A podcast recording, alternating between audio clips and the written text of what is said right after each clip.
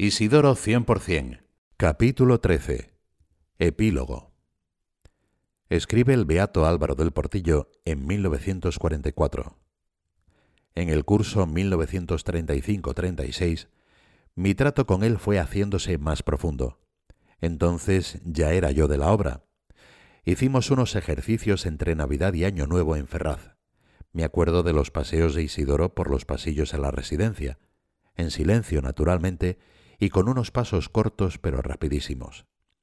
En la domínica primera después de Navidad le correspondía a él hacer el comentario del Evangelio sobre la presentación del Señor en el templo.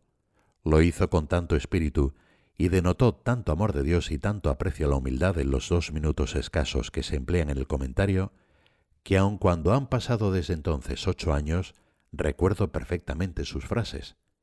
Por la humildad de la obra, que nunca sabía de perder, y por la de cada uno de nosotros, haría el Señor fecundo el apostolado, y movería los corazones de los hombres, especialmente los de los mejores, como movió los de Simeón y Ana ante la humildad y pobreza del niño Dios.